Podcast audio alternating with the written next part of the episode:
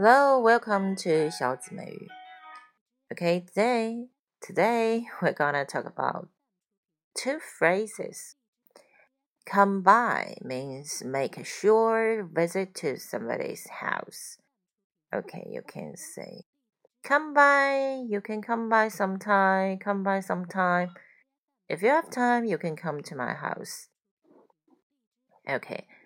I'm so glad you came by. I'm so glad you came by. And the other phrase, drop by, and also drop in on somebody. Drop into something. Okay.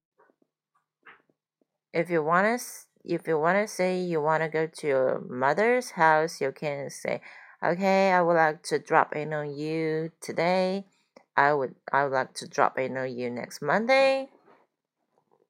All means to go to some somebody's house for a short time for a short time. Yes for a short time.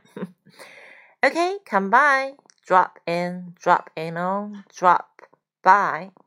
Can you remember? There's two phrases. Okay bye bye